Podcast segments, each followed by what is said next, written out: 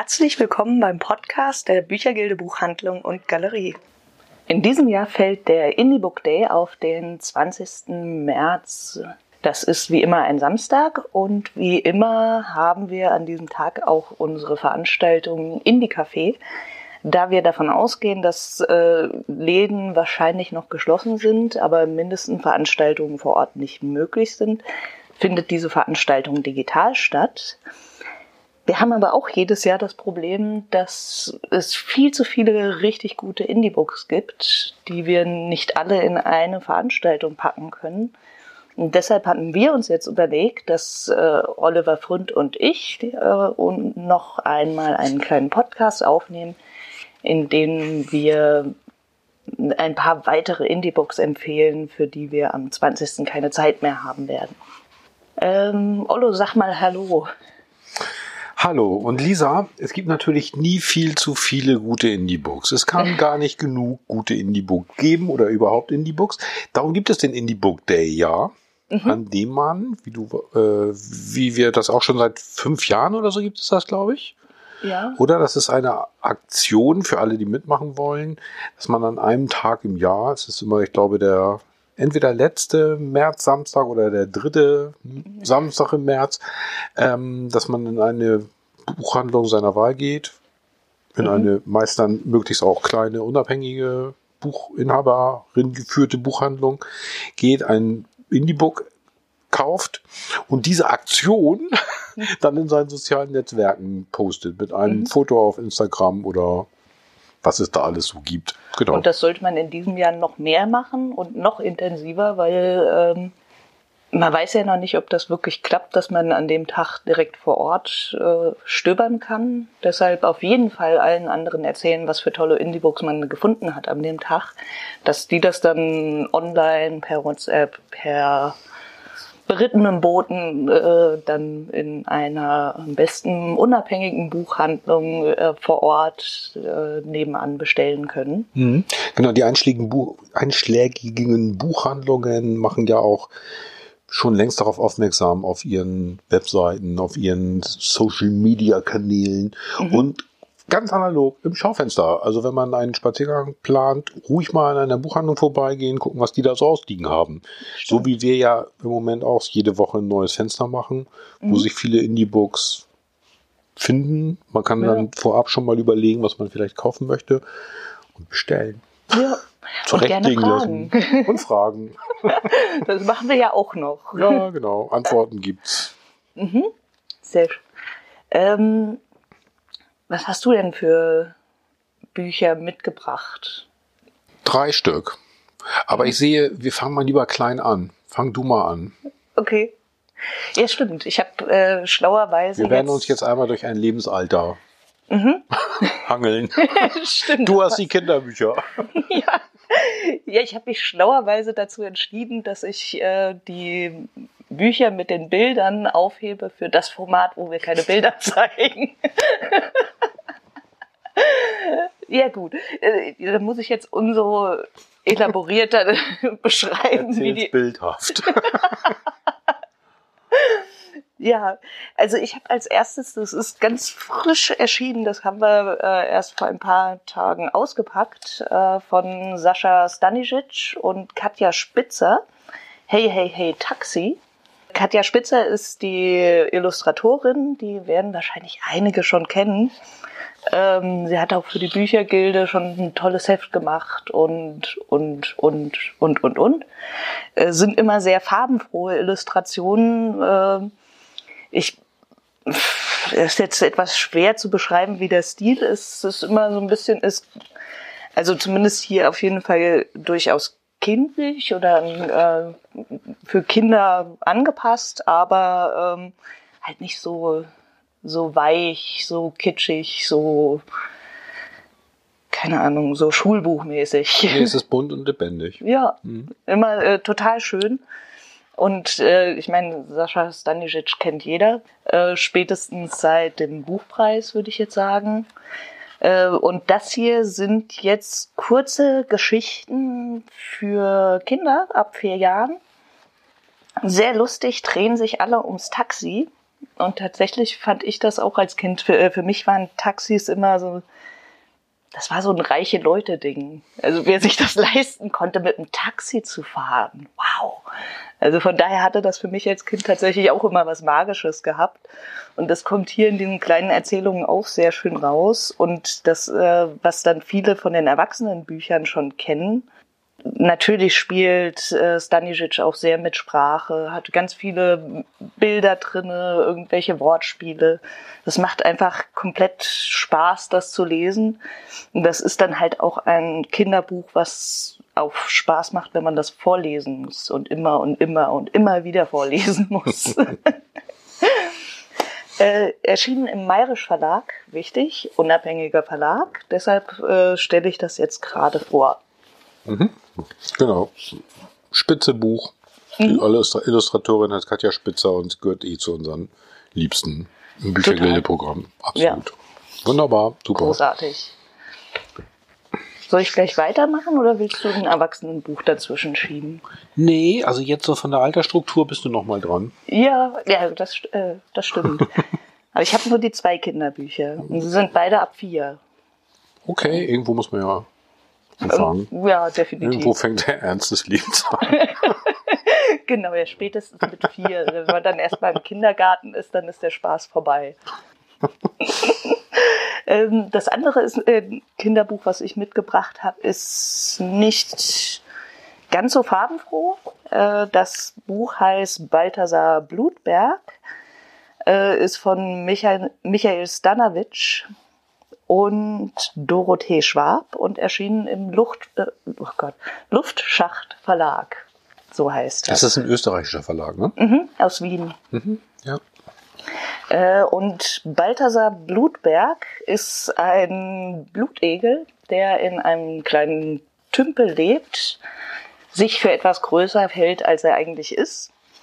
Und der dann immer ähm, der dann in seinem kleinen Tümpel natürlich lauter Füße sieht. Also Füße von ganz verschiedenen Tieren, die dann immer äh, ihn besuchen kommen. Und er stellt sich dann vor, wie diese, diese Tiere oberhalb der Wasseroberfläche aussehen könnten. Das ist dann auch immer in den Illustrationen mit drinne und reingezeichnet, wie äh, Balthasar Blutberg die sich vorstellt.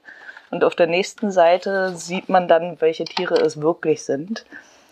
Äh, das finde ich ist unglaublich lustig. Es ist äh, total schön gezeichnet. Ähm, man hat einmal die ähm, Zeichnungen von Balthasar, die äh, sehr an kindliche Zeichnungen erinnern. Äh, da werden sich viele Kinder dann auch direkt selbst wiederfinden. Die Tiere selbst sind naturalistisch gezeichnet. Balthasar und die ganze Umgebung aber nicht unbedingt. Das ist äh, sehr schön, ist sehr künstlerisch gemacht. ähm, aber auch äh, in vielen, also es ist jetzt nicht schwarz-weiß, aber äh, so schwarz-weiß als Grundfarbe, kann man vielleicht sagen. Genau. Grundfarbe würde ich das nicht sagen. Dafür ist es dann doch wieder bunt, bunt genug. Ja, es ist. Genau. Äh der, der Michael Stavaric ist übrigens einer der wichtigsten österreichischen Autoren. Mhm. Zurzeit hat er irgendwie viele Sachen für Erwachsene geschrieben. Ist in, in Westdeutschland nicht oder in Deutschland nicht ganz so bekannt, wie in, aber in Österreich gilt er als ein super wichtiger Autor, der einfach für, für alle schreibt und irgendwie schon viele tolle Texte für Bilderbücher mhm. auch vorgelegt hat. Ja. Oh, das ist ja auch ist manchmal interessant, dass das ähm, so im deutschsprachigen Raum, dass dann häufig äh, es schwieriger ist für österreichische oder Schweizer AutorInnen dann mhm. äh, ja, auch. Wenn die auch von hinter sieben Bergen kommen. Quasi den alten. Ein blöd, aber äh, vielleicht sind wir da auch ignorant. Und ich meine, es, mhm. ist, es ist natürlich vieles so, dann spielt das dort dann denkt man, mhm. aha, es geht nur die was an und ähm, trotzdem verhandelt Literatur aus, aus diesen Ländern natürlich auch ähm, andere mhm. äh, allgemein menschliche Dinge, die uns alle angehen können. Nur vielleicht, vielleicht unter vor einem anderen Hintergrund oder so. Mhm. Auf jeden Fall super Autor, Michael Stavaric. Super Verlag auch, der Luftschachtverlag. Ja. Immer wieder ein Hingucker in Sachen Indie-Book und Bilderbuch, Book und überhaupt. So schön, ja. Ja, ganz klasse. Mhm. Ich habe jetzt auch nur noch ein Erwachsenenbuch, deshalb äh, würde ich sagen, mach du doch mal. Genau, ich mache ich mach jetzt mal und zwar ähm, habe ich auch aus dem Mayrisch Verlag, der übrigens einer der äh, Erfinder oder ich glaube, die vom Mayrisch Verlag haben den Indie-Book Verlag so ins Leben gerufen. Mhm. Indie-Book Tag, meine ich, ins Leben gerufen. Und ähm, dann ist das jetzt auch okay, mal zwei Bücher von denen vorzustellen. Ganz auch super frisch erschienen ist das Buch äh, Philosophinnen von Hypatia bis Angela Davis mit dem Untertitel Herausragende Frauen der Philosophiegeschichte. Das sollte übrigens eigentlich zum Internationalen Frauentag am 8. März Ja. erscheinen. Ähm, ich bin erstaunt, dass das schon da ist. Vielleicht ist es offiziell noch gar nicht da. Keine Ahnung, nee, die sind, glaube ich, alle mit diese mit ihren Büchern wirklich früher fertig geworden. Die Bilderbücher sollen auch erst Ende März kommen. Wie auch immer, auf jeden Fall total super. Das ist ähm, Philosophinnen ist herausgegeben von Rebecca Buxton und Lisa Whiting. Die sind, ich glaube, Amerikanerinnen und haben selber Philosophie studiert und beklagen in ihrem Vorwort einfach, dass im philosophischen, akademischen Getriebe ähm, Frauen besonders unterre unterrepräsentiert. Repräsentiert. Danke. ist auch ein schweres Wort.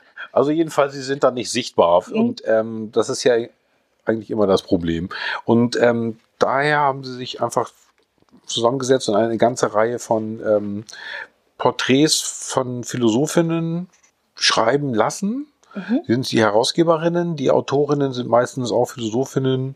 Zum Teil studieren sie noch oder arbeiten an ihren Doktorarbeiten, sind aber auch Professorinnen dabei, von denen Mhm. es, wie gesagt, nicht so viele gibt. Ähm, die Zeitspanne, und es sind kurze, immer so ein paar Seiten, sehr knackige Porträts, die so das Wesentliche ihres Denkens zusammenfassen. Ich konnte bis jetzt schon so vier, fünf, sechs Porträts lesen und fand sie richtig gut, sehr auf, aufschlussreich und ähm, auch interessant, weil viele davon aus dem, also besonders die zeitgenössischen Philosophinnen, die hier erwähnt und vorgestellt werden, aus dem angloamerikanischen Bereich kommen. Also man, man kennt die nicht unbedingt. Die Bezüge, auf die, auf die sie äh, abheben, sind natürlich auch oft bekannte europäische Philosophie und so. Äh, das fängt an mit einer Philosophin namens Diotima. Das war eine Gesprächspartnerin von Platon, von der, der ja eigentlich so einer der Erfinder der oder Gründer der Philosophie überhaupt ist, äh, von der nicht ganz klar ist, ob es sie überhaupt gegeben hat oder nicht. Jedenfalls wird sie als eigenständige Philosophin ähm, vorgestellt. Das und sie hat circa 400 Jahre vor unserer Zeitrechnung gelebt. Ähm, es gibt eine Chinesin namens Ban Zhao, es gibt diese Hypatia. Bekannt ist dann wäre, oder gehört habe ich schon mal Mary Wollstonecraft oder George Eliot. Das ist das männliche Pseudonym von Mary Ann Evans, die Romane geschrieben hat, die aber so philosophische Dinge ähm, aufgreifen. Sie hat sich selber sehr, sehr viel mit Kant beschäftigt, der damals so der Superstar im 19. Jahrhundert war. Es geht weiter über Edith Stein und Hannah Arendt, Simone de Beauvoir natürlich, Klar. Iris Murdoch, die vielen eher als Schriftstellerin bekannt ist, die aber auch selber Philosophie studiert und auf dem Gebiet geforscht und gearbeitet hat. Und das, da kippt wohl gerade so ihre, ihr Bild in der äh, intellektuellen, akademischen Öffentlichkeit. Sie wird jetzt irgendwie mehr als Philosophin wahrgenommen. Angela Davis ist neu. Hatte ich auch schon gehört und ähm, ja, die jüngste von den Philosophinnen, das ist so nach Geburts 40 Jahr, Jahrgängen sortiert, ist von Anita L. Allen 1953. Und es gibt eine zwei- oder dreiseitige Auflistung weiterer, eins, zwei, drei, dreieinhalb Seiten weitere Philosophinnen mit der Anregung, weitere zu entdecken und denen nachzugehen. Ob es jetzt ein ausgesprochen weibliches Denken gibt, weiß ich nicht genau. Aber sicherlich gibt es eine weibliche, ähm, wie sagt man, Wahrnehmung der Welt, der. Blick, die Perspektive und Mhm. all das. Und äh, auf jeden Fall ist es total spannend und Mhm. ich mag dieses Buch richtig gerne, kann ich sehr empfehlen. Und es füllt mit Sicherheit auch Leerstellen, so von äh, Denktraditionen ähm, und Denkanstößen, die einfach vergessen Mhm. wurden, weil die Denkerinnen weiblich waren. Genau, weil sie da, und, und deswegen leider nicht wahrgenommen wurden so. Mhm. Ähm, interessant fand ich da einfach, dass also mindestens zwei Autorinnen auch Romane geschrieben haben und Mhm. darüber ihre Philosophie entwickelt, zum Ausdruck gebracht und so haben. also finde ich richtig gut zum Weltfrauentag, zum Indie Book Day und darüber weit hinaus. Mhm. Für Ostern, Weihnachten, Geburtstag. Genau, die Philosophie ist ein Berg äh, und ein Hochgebirge, Mhm. denke ich mal in unserem. Du hast auch was mit einem Berg? ja. Eine, äh, Ein sehr, Bergbuch? eine sehr elegante Überleitung. ähm, auch von einer Frau, Nan Shepard. Das Buch ist sogar doppelt Indie. Und zwar ist das 2017 bei Mattes und Seitz schon mal erschienen, ein Indie-Verlag. Und ist jetzt im ersten Quartal 2021 bei der Büchergilde erschienen, auch ein Indie-Verlag. Da ist die Ausgabe besonders schön. Das ist aus der neuen Reisereihe, die die Büchergilde letztes Jahr gestartet hat, wo wir alle nicht mehr reisen dürfen. Ähm, ist gestaltet wie eine ähm, alte Postkarte. Vorne hat man äh, den Berg, erinnert sehr an den Titel des Buches, Der lebende Berg, Nan Shepard. Das Buch ist entstanden in den 40er Jahren, wo sie durch die schottischen Berge äh, gewandert ist und im Grunde, also wie die Herausgeberin der äh, Reihe das nennt, Julia Finkernagel. Äh, sie schreibt im Vorwort, äh, dass das ein Liebe, eine Liebeserklärung an das schottische Bergmassiv sei. Und ähm, so liest sich das auch ein bisschen. Es ist äh, wunderschön, das zu lesen, wie sie ähm, diese schottische Landschaft beschreibt, dieses raue, etwas wilde. Äh, sie, äh, das, wo sie wandert, das sind die äh, Cairngorms. Die sind auch äh, im Norden. Es ist eisig kalt dort. Äh, sie ist da gewandert in den 40er Jahren, also die letzten Kriegsjahre was dann nochmal zusätzlich kalt ist irgendwie. Und äh, es ist einfach, keine Ahnung, das ist dann gerade, wenn man dort schon mal war, was in, auch schon mal wandern war, es ist einfach, kann man da so versinken und man hat das richtig vor Augen, diese, äh, diese Berge, dieses, äh, diese Landschaft, diese Löcher. Ich sehe gerade, da sind auch ein paar so Schwarz-Weiß-Bilder Mhm. drin, Fotos. Genau. Auch von damals? Ähm, ich glaube, das sind, Sind die auch gemacht? ich glaube, das sind eher Illustrationen. Also das hier ist definitiv kein Foto. Ach so, okay. Hier von Mhm. Ben Nevis. Aber Bilder. Mhm, es sind Bilder. Einige drin. wenige Bilder. Genau. Hm, okay. Ja. Ja. Okay. Und ist das in einem Rutsch oder sind das so mehrere Kapitel? Wie ein Tagebuch oder? Ähm, das ist so ein bisschen äh, eher ein Tagebuchmäßig. Äh, das hängt durchaus zusammen, aber es geht ein bisschen in Richtung Tagebuch. Ah ja, okay. Mhm. Ja, Ja, die Tage hängen ja auch alle zusammen. ja habe ich auch gehört. Und, ähm, und äh, in diesen Büchern, in diesen Reise unterwegs Mhm. Büchern von der Büchergilde ist immer eine Postkarte. ja, genau. Die Ist kann da man dann. diesmal auch eine dabei? Ja, ist auch eine dabei. Wobei das jetzt, äh, da haben wir anscheinend äh, die Postkarten vertauscht, weil das ist jetzt die Postkarte, die eigentlich in das Mallorca-Buch, glaube ich, gehört. Das von Georges Sand, Mhm. die zusammen mit Frédéric Chopin auf Mallorca weilte. Auch Genau. eines Winters. Ja, generell sind diese Bücher, glaube ich, momentan, wo man äh, das nicht real machen kann, ist doch wunderbar. Dann nimmt man sich dieses Buch, die auch noch wunderschön gestaltet sind. Ja, die sehen dann toll absolut. aus, wenn man sie irgendwann ins Bücherregal stellt. Ähm, und reißt einfach im Kopf irgendwo hin. Ja. Steht eigentlich auf dem, auf dem hinteren Schnitt, wie das heißt?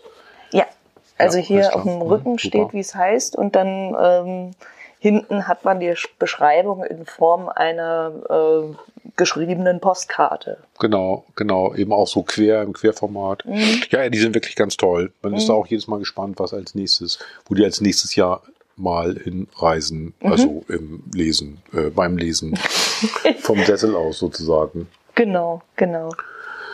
Genau, Julia Finkernagel ist ja auch eine Rei- Autorin. Autorin, Journalistin, Filmemacherin. Ähm, sie hat das auch so über Posts, glaube ich, angefangen, dass sie das Okay. dann da angefragt wurde, eine Reihe zu machen. Die ist, Mhm. soweit ich weiß, aus Offenbach, also östlich von hier Frankfurt. Mhm. Und ist dann auch immer so Richtung Osten gereist.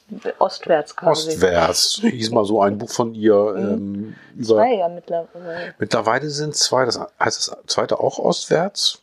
Ja. Hoch zwei. Mit, ja, Und dann haben sie so lustige Untertitel wie wie man in der transsibirischen Eisenbahn duscht, ohne nass zu werden.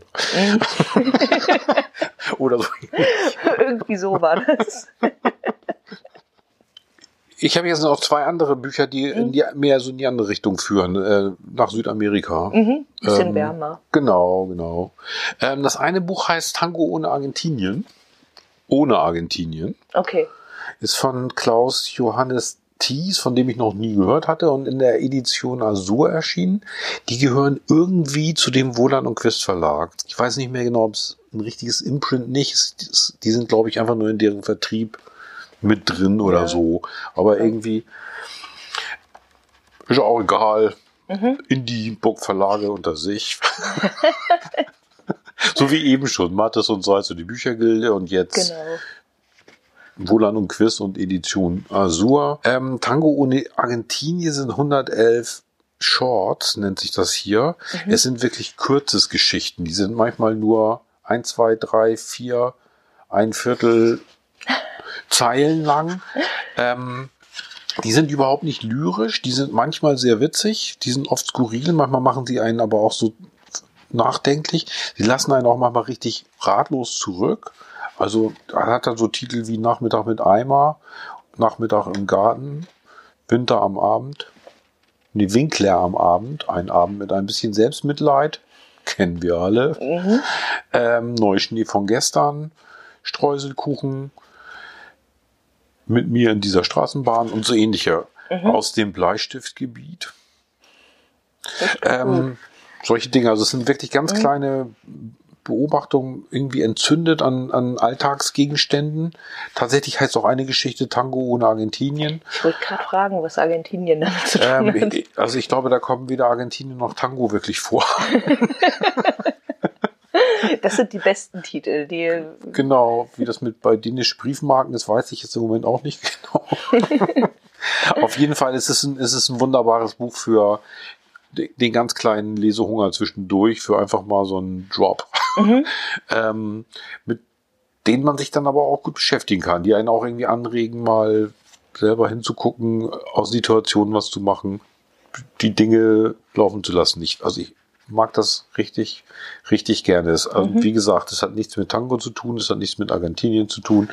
Ähm, Klaus Johannes Theis ist, soweit ich weiß, Schriftsteller und Redakteur bei Radio Bremen gewesen und ähm, schreibt diese wirklich seit Jahren wohl schon und sehr, sehr gekonnt. Das, das, das merkt man. Also das sind, die Texte müssen mal länger gewesen sein und alles Überflüssige ist raus gestrichen. Also das ist richtig, richtig toll erzählt. Ähm, Das hatte ja auch Mona Höfringer erzählt, dass sie so arbeitet. Dass man, so arbeiten viele, ja, Ja. genau. Deswegen sind ihre Bücher, die könnten ja auch das Dreifache so lang sein. ja. Aber äh, sind genau auf das reduziert, was, äh, was es sein muss. Und Genau. umso schöner dadurch. Genau. Also ist nicht immer, ich finde, es ist nicht immer toller deswegen, sondern manchmal sind ja auch ausschweifende ähm, Beschreibungen. Ja. Die, die können auch sehr, sehr gut sein und einen auch manchmal so mitnehmen, finde ich. Auf eine andere Art und Weise als dieses ganz reduzierte. Ähm, diese Tango ohne Argentinien ist zweifellos Minimalismus. Das ist zumindest super kurz. Und spielt dann das zweite Buch, was du hast, tatsächlich in Südafri äh, Süda Südamerika, ist der Kontinent? Ehrlich gesagt, äh, klares Ja. Eigentlich ist der Kontinent, in dem das Buch Die Zeugen von Jaim Begazzo spielt, der Kontinent ist die Literatur. Okay. Und das Sinnbild der Literatur ist, wer ist denn der nochmal mit Vornamen? Borges ist der Nachname. Äh, wer ist denn der nochmal mit Der hat so Jorge Luis Borges. Mhm.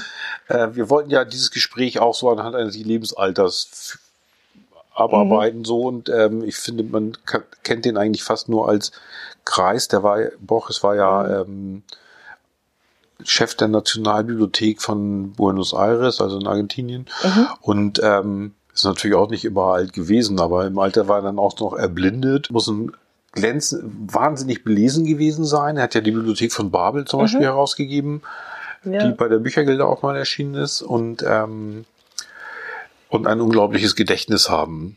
Er hat und natürlich war er nicht immer alt, sondern als junger Mann ist er da in, in seiner Heimatstadt herumgestriffen und hat einfach von den Leuten und Gegebenheiten erzählt, die, die er dort vorgefunden hat und hat das dann zu so Erzählzyklen zusammengebunden. E- Eines der bekanntesten ist das Aleph, eine Reihe von Erzählungen. Und in dieser, äh, und in einer dieser Geschichten aus dem Aleph, nämlich die Geschichte von, äh, in der Erzählung von em, die Emma Zunz heißt und eine Geschichte über eine Frau erzählt, entdeckt der Ich-Erzähler von die Zeugen, nämlich ein peruanischer ähm, Literaturprofessor, eine Figur, deren Name einmal erwähnt wird und die ansonsten überhaupt nicht mehr vorkommt. Mit dieser Frage wendet er sich direkt an den Meister. An Borges, er nimmt Kontakt auf. Irgendwie gelingt es ihm mit dieser Frage nach diesem einmal erwähnten ähm, Menschen da, einem Männername zu Borges vorzustoßen. Und der erzählt ihm dann die Geschichte dieser Figur, die es angeblich gegeben habe und die Borges selbst mit einem Mitstreiter zusammen durch die Stadt verfolgt hat bei windigen revolutionären Vorkommnissen und so weiter und so weiter. Punkt, Punkt, Punkt. Klingt spannend. Und ist wahrscheinlich auch wieder nur eine Geschichte. Wie das bei Literatur ja so so vorkommen kann. Ja. Ähm, hinweisen möchte ich auf dieses, auf dieses Buch, nicht zuletzt deswegen, weil es aus einem ähm, ganz neuen Verlag ist. Der Cubido Verlag wurde gegründet von dem ähm, Übersetzer Frank Henseleit aus dem Spanischen, der dort einfach Bücher veröffentlichen möchte, die sonst kein Haus finden, weil sie nicht bezahlbar sind oder was weiß ich was. Auf jeden Fall hat er sich daran gemacht, ähm, einige super interessante ähm, Literatur aus der spanischen Sprache zu übersetzen. Sch- Spanische Sprache ist ja gleich Weltsprache. Sowieso. Begazzo ist ein peruanischer Autor. Es gibt aber auch ähm, einige spanische, da erscheint demnächst ein mal mallorquinischer Roman. Ganz große Literatur.